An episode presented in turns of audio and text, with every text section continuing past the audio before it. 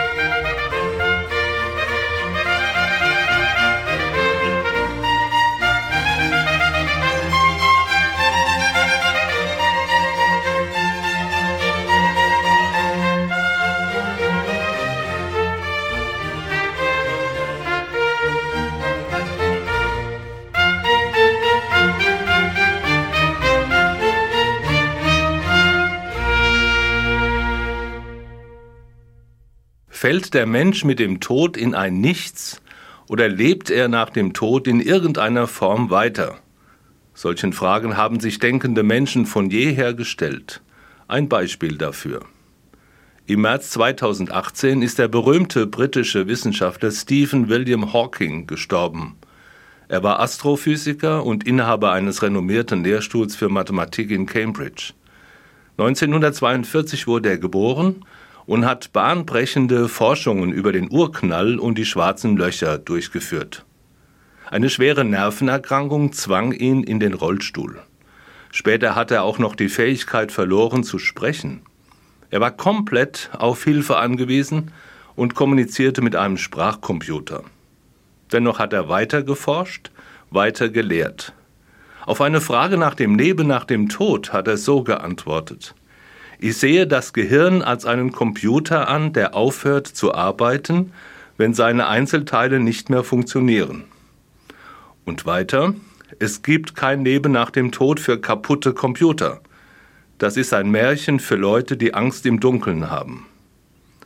Zugleich aber sei er selbst mit Blick auf seine erstaunliche Lebens- und Forschungsgeschichte, trotz seiner Krankheit, wie er sagte, der beste Beleg, dass manchmal Dinge zwischen Himmel und Erde möglich werden, die man mit dem gesunden Menschenverstand nicht für möglich hält. Von Gott ist allerdings nicht die Rede. Und in einem anderen Zusammenhang sagte Hawking, Gott ist der Name, den Menschen dem geben, was sie nicht verstehen. Stephen Hawking kam also ohne den Gedanken an ein Leben nach dem Tod aus. Sein Körper, so muss man daraus schließen, würde in die Erde zurückgehen und verwesen. Mehr passiert nicht. Eine Auferstehung von den Toten? Für ihn undenkbar. So ähnlich wie Stephen William Hawking sehen es die Sadduzäer zur Zeit Jesu, von denen im heutigen Sonntagsevangelium die Rede ist. Natürlich verfügen sie nicht über die wissenschaftlichen Erkenntnisse der heutigen Zeit. Sie sind auf die Erkenntnisse ihrer Lehren und Schriften angewiesen. Bekannt ist von den Sadduzäern, dass sie die Hoffnung auf eine Auferstehung von den Toten nicht teilen. Sie sind Anhänger einer innerweltlichen Vergeltungslehre, das heißt, sie rechnen damit, dass der Mensch schon in seinem irdischen Leben Lohn und Strafe erhält. Sadduzäer sind Mitglieder der vornehmen und einflussreichen Gesellschaft, einer Religionspartei, die alle Lehren ablehnt, die über das wortwörtliche in der Tora enthaltene hinausgeht. So eben auch der Glaube an die Auferstehung. Sie stehen weit oben im jüdischen Leben. Dieser Jesus und seine neue Lehre vom Reich Gottes, vom ewigen Leben wird ihnen merkwürdig, vielleicht sogar gefährlich vorgekommen sein. Sie versuchen, ihn mit einer Frage ein Stück weit zu provozieren. Sie, die nicht an ein Leben nach dem Tod glauben, fragen genau dort nach, als wollten sie ihre Finger in die Wunde legen, die für sie selbst eine Wunde ist. Aufhängen tun sie ihre berühmte Sadduzäerfrage mit einem sehr konstruierten Fall. Wessen Frau ist die Frau in der Ewigkeit, die nacheinander mit sieben Brüdern verheiratet war? Damit greifen sie auf eine Stelle aus dem alttestamentlichen Buch Tobit zurück, die von Sarah berichtet, die sieben Männern zur Frau gegeben worden war und alle überlebt hatte. Jetzt versuchen die Sadduzäer mit der Frage nach der Schwagerehe den Glauben an die Auferstehung ad absurdum zu führen. Eine Frau kann in der Ewigkeit schließlich nicht mit sieben Männern gleichzeitig verheiratet sein. Sie fordern eine Antwort von Jesus. Aber Jesus lässt sich mit dieser Fangfrage nicht aus Glatteis führen. Er unterbricht den Gedankengang der Sadduzäer und differenziert ihn. Jesus spricht von den Kindern dieser Welt auf der einen Seite und von denen, die teilhaben an der Auferstehung von den Toten auf der anderen Seite. Die einen, die Kinder dieser Welt, heiraten. Die anderen, die schon auferstanden sind, heiraten nicht mehr. Sie sind, so sagt Jesus, den Engeln gleich und zu Kindern Gottes geworden. Jesus setzt damit einen wesentlichen Unterschied zu den Überlegungen der Sadduzäer. Diese führen das irdische Leben sozusagen weiter fort in die Ewigkeit, die sie ja eigentlich ablehnen. Heiraten, das ist für sie irdisch erfahrbar und sie übertragen dies hypothetisch in die jenseitige Welt. Sie denken den Himmel mit irdischen Maßstäben. Aber mit der Botschaft Jesu beginnt etwas ungeahnt Neues.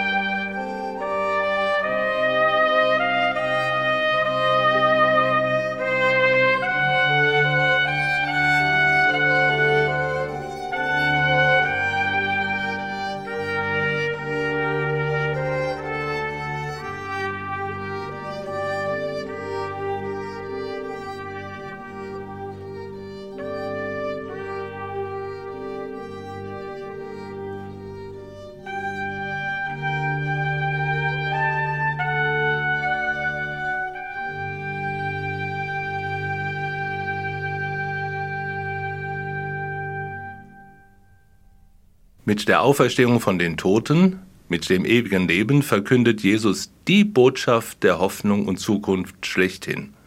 Wer von den Toten auferstanden ist, wird auf ewig nicht mehr sterben. Er wird auf ewig leben bei Gott.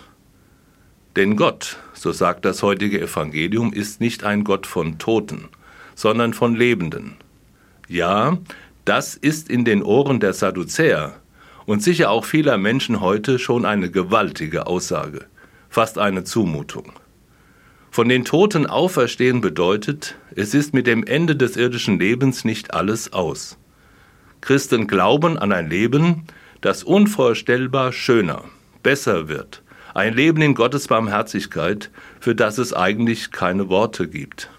Glauben Sie an die Auferstehung von den Toten? Bei Meinungsumfragen unter Christinnen und Christen ist herausgekommen, dass selbst sie Schwierigkeiten haben mit der Vorstellung von dem Leben nach dem Tod. Warum ist das so? Nun, ich denke mir es so. Die Vorstellung des Übergangs vom irdischen Leben in das Leben bei Gott ist ein ganzes Stück aus unserer aufgeklärten, auf wissenschaftlichen Fakten beruhenden Sicht auf die Dinge verloren gegangen. Bei öffentlichen Trauerfeiern wird in würdigem Rahmen auf den oder die Verstorbene eingegangen, das Lebenswerk für die Gesellschaft gewürdigt und sein oder ihr Andenken in Ehren gehalten. Aber so wirklich traut man sich doch nicht, den Glauben, an das ewige Leben bei Gott als Trost und Hoffnung zu bekennen. Sehr viel ist dann von bleibender Erinnerung die Rede im Strom des Vergessens und Vergehens. Schämt man sich des Glaubens an den Gott der Lebenden? Steht bei dem Gedanken an die Ewigkeit die Wissenschaft im Weg? Da gibt es auch andere Erfahrungen. Ich denke zum Beispiel an den berühmten Naturwissenschaftler Max Planck, den Physiker und Nobelpreisträger, Begründer der Quantentheorie. Er sagt zu dem Begriffspaar Glaube und Naturwissenschaft. Religion und Naturwissenschaft schließen sich nicht aus, wie heutzutage manche glauben und fürchten, sondern sie ergänzen und bedingen einander. Für den gläubigen Menschen steht Gott am Anfang, für den Wissenschaftler am Ende aller seiner Überlegungen. Und ein weiteres Zitat von Werner Heisenberg, dem Physiker und Nobelpreisträger, und das ist so etwas wie mein Lieblingszitat, der erste Trunk aus dem Becher der Naturwissenschaft macht atheistisch, aber auf dem Grund des Bechers wartet Gott. Gläubige Menschen bauen darauf, bei Gott die Vollendung zu finden. Es ist keine vage Hoffnung, es ist die Gewissheit des Glaubens. Christen glauben und vertrauen darauf, diejenigen wiederzufinden, die ihnen lieb und teuer waren und ihnen vorausgegangen sind. Das ist eine sagenhafte Botschaft. Vereint und versöhnt mit allen in einem Leben ohne Raum und Zeit, in der Liebe Gottes zu sein, das ist die Erwartung der Christen nach dem irdischen Tod.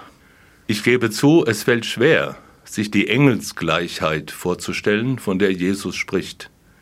Wie kann das sein? Es gibt ein Wort des bekannten Kirchenlehrers, des heiligen Augustinus, das Menschen in ihrer Trauer Trost und Hoffnung bringt. Es heißt, unsere Toten sind nicht abwesend, nur unsichtbar. Sie schauen mit ihren Augen voller Licht in unsere Augen voller Trauer.